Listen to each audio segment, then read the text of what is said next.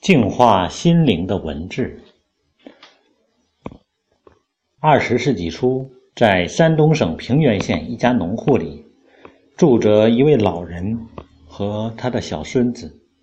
每天早上，老人都坐在厨房的桌边，带着他的小娃娃，摇头晃脑地读着《诗经》《春秋》《三国志》等古籍，书声朗朗。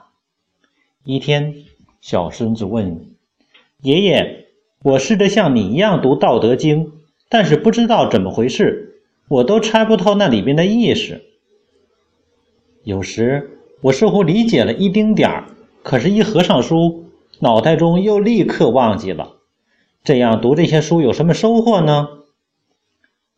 老人安静地将一些煤投入火炉，然后说：“用这个装煤的篮子。”去河里打一篮子水回来，孩子照做了。可是篮子里的水在他回来之前就已经漏完了。孩子一脸不解地望着满脸沧桑的爷爷。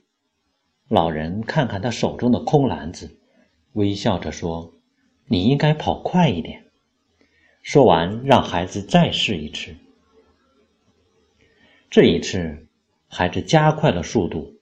但篮子里的水依然在他回来之前就漏完了。他对爷爷说：“用篮子打水是不可能的。”你真的认为一点作用都没有吗？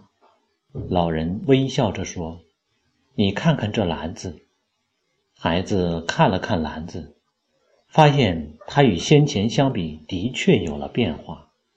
篮子十分干净，已经没有了煤灰粘在竹条上面了。